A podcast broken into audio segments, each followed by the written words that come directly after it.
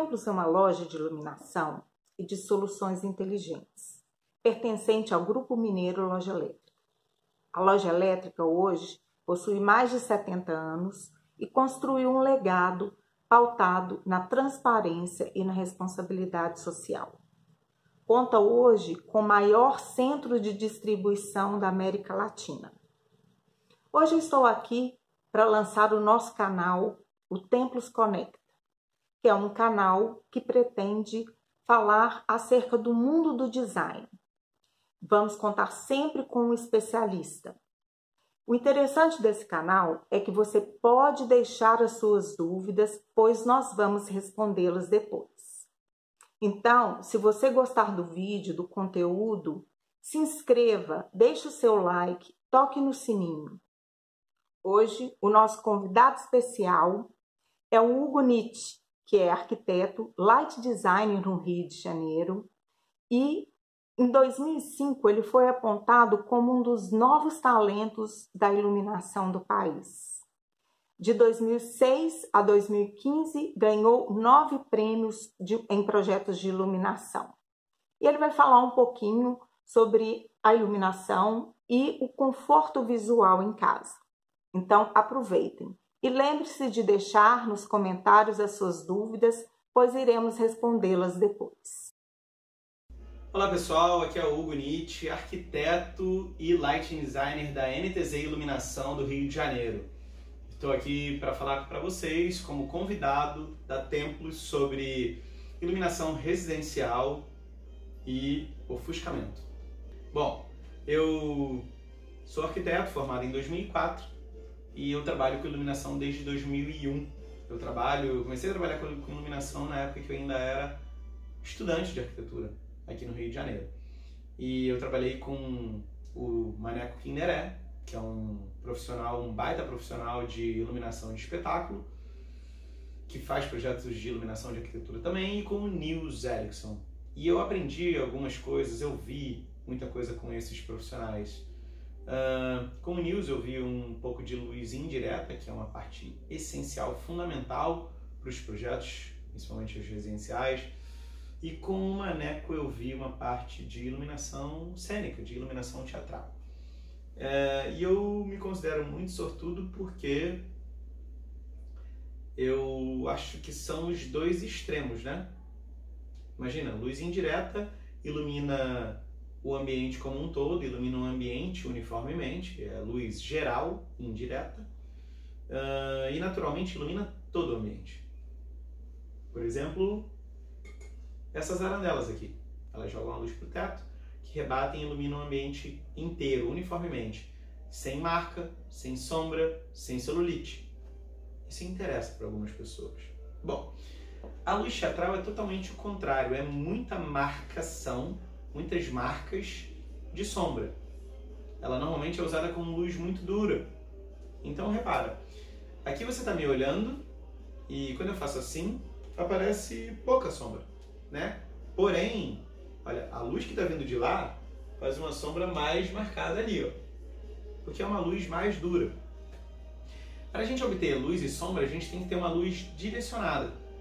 Então são os extremos. E eu tive sorte de aprender os extremos. Então, de sorte também se faz um bom profissional, né? É um dos ingredientes. Sorte de ter bons professores, eu acho. Muito bem.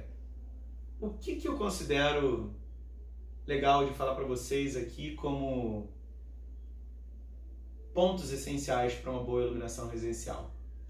Bom, o primeiro ponto que eu considero essencial é não ter só um tipo de iluminação no ambiente. Pode parecer simples, mas olha aqui, eu tenho uma luz em cima de mim, que é a luz geral direta. Eu tenho uma outra luz que é horizontal, que é essa daqui, que parece aquela dali. É uma luz horizontal, ela vai na horizontal, ela cumpre uma função diferente no espaço. Eu também tenho luz indireta. Eu também tenho luz de efeito, que ela não ilumina muito. Ela mal dá para perceber. Talvez você nem tinha percebido ainda. Porque para que ela seja perceptível, a gente tem que ter uma diminuição da luz, a gente tem que ter ausência luminosa. Ou seja, primeiro ponto básico para ter um bom projeto de iluminação, em qualquer lugar, principalmente na residência, é você ter diferentes tipos de iluminação dentro do mesmo ambiente. Tá bom? Isso é uma coisa básica. Básica assim, né?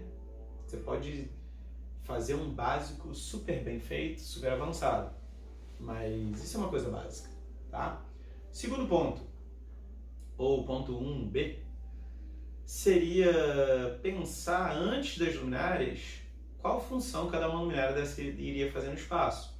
Porque não dá para gerar efeito com uma luminária de luz geral, com um pendente no teto, com um plafond no teto, né? Para ter efeito, a gente tem que ter uma luminária específica que gera pouca luz. Para a gente não dá para ter uma, um destaque, que é uma luz que direciona, que eu comentei, da luz cênica, da luz teatral, com aquele tipo de luminária ali, que é uma luz que é difusa. Ela ilumina de maneira radial em todas as direções. Ela, você pode dizer que ela faz efeito, porque ela é laranjinha, né? Mas ela não faz destaque. Então, antes de pensar na iluminação, como o José Luiz Galvão já comentou, inclusive naquele vídeo do YouTube ali, uh, do nosso canal, da NTZ Iluminação, antes de pensar nas luminárias, você tem que pensar no projeto de iluminação.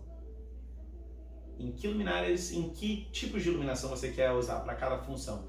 E naturalmente, antes de pensar na função, você vai no, no tipo de iluminação, você vai pensar na função que ela cumpre no espaço. Para que, que eu quero? Bom, o que, que eu poderia fazer nesse espaço? Ler, assistir TV, namorar, estudar, trabalhar, fazer maquete, não sei, cozinhar. Então, é, os diferentes funções que você faz, a atividade que você faz no espaço,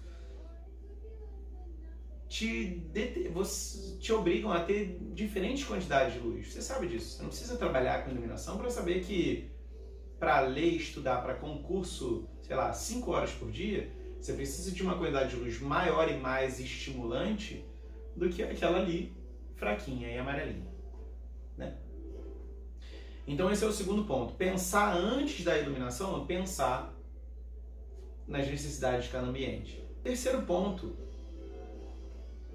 para se considerar quando você vai ter diferentes tipos de iluminação dentro de um mesmo ambiente na tua casa, é considerar as quantidades de luz para cada função também.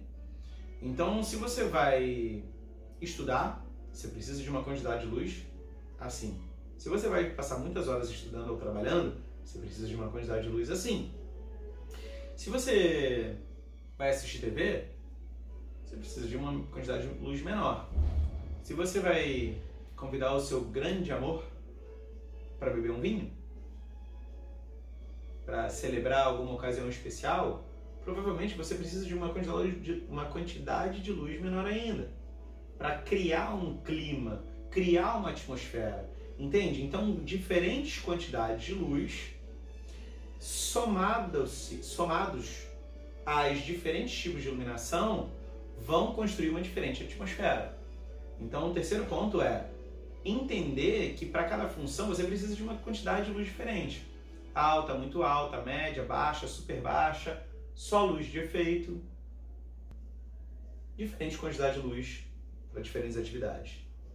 Próximo ponto, que é bem importante também, são as tonalidades no branco.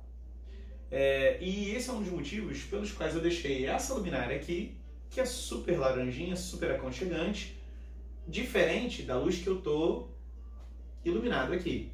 Vocês podem imaginar que se eu apagar tudo e colocar essa luminária próxima, ela vai me deixar muito mais alaranjado. E isso é muito mais aconchegante. É quase como se fosse uma luz de velas, né? E imagina um ambiente todo com luz de velas, super aconchegante, super velas bonitas, decorativas, é, com um aroma legal, com uma música legal. Isso é super aconchegante, né? Então, parte da atmosfera, a, a, um dos ingredientes para construir uma boa atmosfera para qualquer ambiente inclusive no ambiente residencial, nos ambientes da sua casa ou na casa do seu cliente, é considerar a tonalidade do branco. Eu não chamo cor do branco, porque na verdade é branco, né? Você pode ter branco quente, branco morno, branco neutro e branco, branco frio. Tá bom, talvez possa ter branco muito quente ou muito frio, mas basicamente a gente tem diferentes tonalidades do branco, igualzinho na natureza, né? Todo mundo já viu o nascer do sol, que é parecido com o pôr do sol, e já viu que a luz das 10 horas e das 4 horas é uma luz mais neutra, e a luz próxima do meio-dia é uma luz mais fria. Branco frio, branco bem azulado, né? Que é diferente das extremidades, que ele é mais avermelhado, alaranjado. Então ele é mais quente. Então, quando você quiser pensar numa atmosfera em função daquela atividade, você também vai pensar em diferentes tonalidades do branco. E essa é uma parte bem interessante, porque naturalmente você pode imaginar que misturar duas tonalidades do branco acesas juntas tem uma chance de ficar brega, né? E sim, eu acho bem brega, cafona. Claro que cafona depende do gosto de cada um, tá, pessoal? A gente sabe disso. Porém, você ter duas fontes luminosas, parece que uma queimou. E aí você trocou errado. Então, uma dica anexa a esse, a esse tópico de tonalidade, tonalidade do branco é lembrar que quando você tem diferentes sistemas de iluminação para cumprirem diferentes funções no mesmo espaço, eles naturalmente não devem ser acionados separadamente, perdão, não devem ser acionados simultaneamente. Não vai acender junto luminares de tipo parecido com diferentes tonalidades do branco. Claro que aquela ali, como tem um caráter decorativo, pode ser uma tonalidade diferente. Ela já, tem, já chega a ter cor, né? Essa daqui tem o cobre, ela é mais quente, então ela acaba gerando um efeito. Mas são luminárias de efeito, né? Agora, quando você tem uma sequência de luminárias, de embutidos, por exemplo, então esses embutidos são branco, esses embutidos são branco quente, esses são branco neutro, isso fica um pouco feio. Então a gente vai considerar que eles não são acionados simultaneamente, não vai acionar junto. Porém, se você acha que tem possibilidade de querer acionar junto, você vai considerar qual é o que é a maior importância, qual é o âncora. Bom, esse aqui é o âncora, ele, é, ele que é, define tudo. Ele é a raiz do projeto. Então os outros são secundários. E aí ele, os outros vão acompanhar aquela tonalidade do branco, tá? Entre branco neutro, é, 4000 e branco neutro, branco morro, 3000. Ambos são próximos de neutro, vai? Mas 4000 e 3000. Nenhum é muito quente nem muito frio, por isso neutro e morno. Então vamos considerar que você ia ter 4000 em um lugar, 3000 em outro lugar. Bom, talvez você. O que é mais importante nesse ambiente? Naquele ambiente ali, 4000. Nesse ambiente aqui, 3000. Então, de repente, nesse ambiente aqui, o âncora vai ser 3000 e naquele 4000. Então, hum, tudo vai para 4000, tudo vai para 3000, tá bom? E a última dica aqui é é bem interessante porque diz respeito a ofuscamento. Toda vez que a gente tem uma luminária que quando ela é acionada, ela é acendida, quando ela está acesa, ela oferece brilho, isso incomoda, isso te ofusca. Dependendo da qualidade da luminária, esse ofuscamento pode incomodar tanto quanto um carro que quando você está dirigindo à noite vem contra com farol alto. Ou aquelas cenas de filme de interrogatório que você tem ausência no ambiente inteiro e uma luz voltada para você.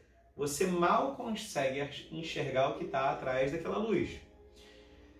Provavelmente você já foi em um restaurante ou em algum estabelecimento comercial que tinha alguma luz apontada para você e você ficava incomodado, desconfortável. Então isso é uma preocupação bem importante porque ela envolve conforto visual. Principalmente no uso residencial, e a gente está numa época, eu estou gravando esse vídeo em pleno coronavírus, em, pleno, em plena crise do coronavírus, que as pessoas estão ficando muito mais em casa, né? E elas estão aprendendo a conviver em casa, estudar em casa, trabalhar em casa. Curtir a família em casa, enfim, tudo em casa, né?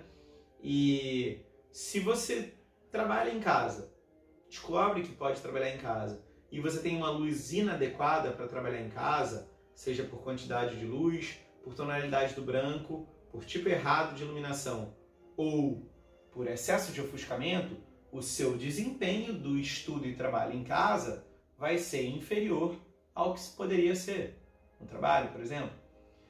Então, isso é uma coisa que está avançando cada vez mais, principalmente porque eu tenho visto em todos os congressos que eu tenho ido nos últimos três anos, cada vez se fala mais disso, de quanto a luz interfere na tua saúde e no seu desempenho.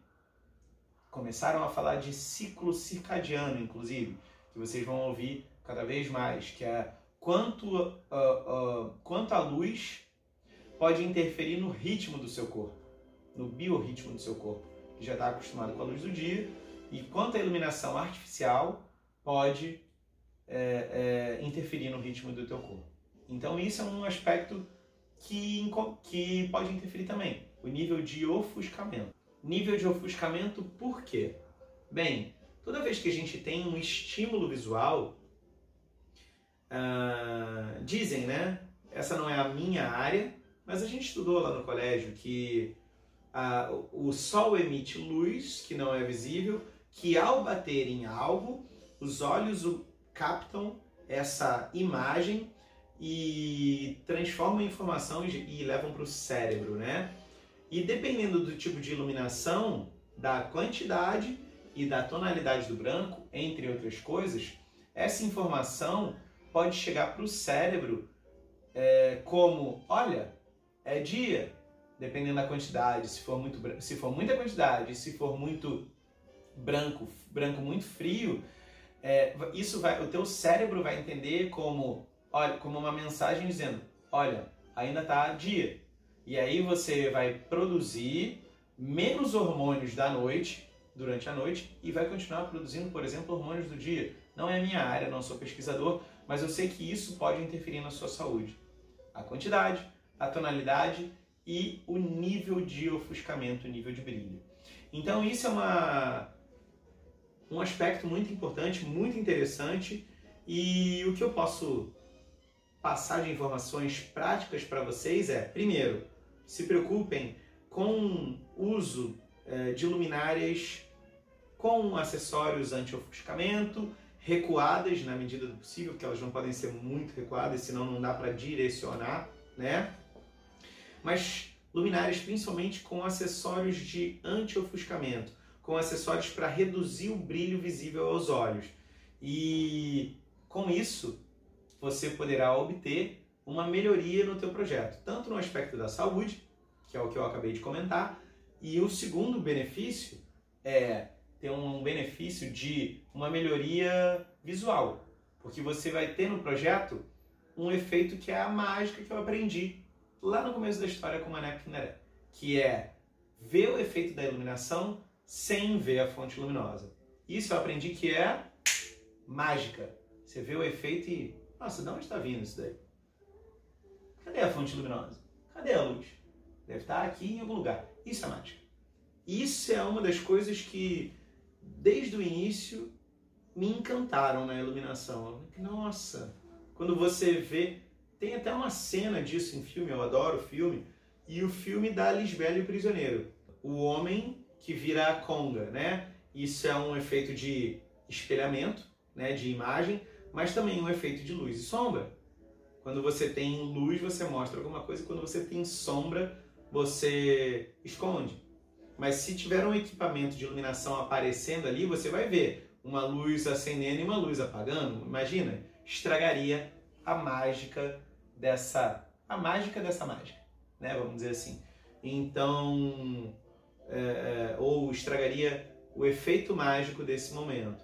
Então, você ter o efeito da luz sem ver as fontes luminosas ou vendo o mínimo possível de fonte luminosa é o melhor que você pode ter em um projeto na minha opinião profissional.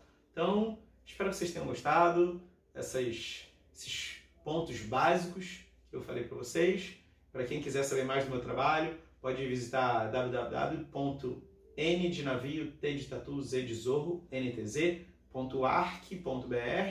Vai aparecer aqui na tela para vocês. E, enfim, espero que vocês tenham gostado. Beijo, até a próxima. Quero agradecer ao Hugo por compartilhar seu conhecimento conosco. E se você gostou do conteúdo, inscreva-se no canal, dê um like no vídeo, toque no sininho e compartilhe o link com pessoas que você acredite que também gostará desse conteúdo. Lembre-se de deixar suas dúvidas, pois iremos respondê-las. Até breve!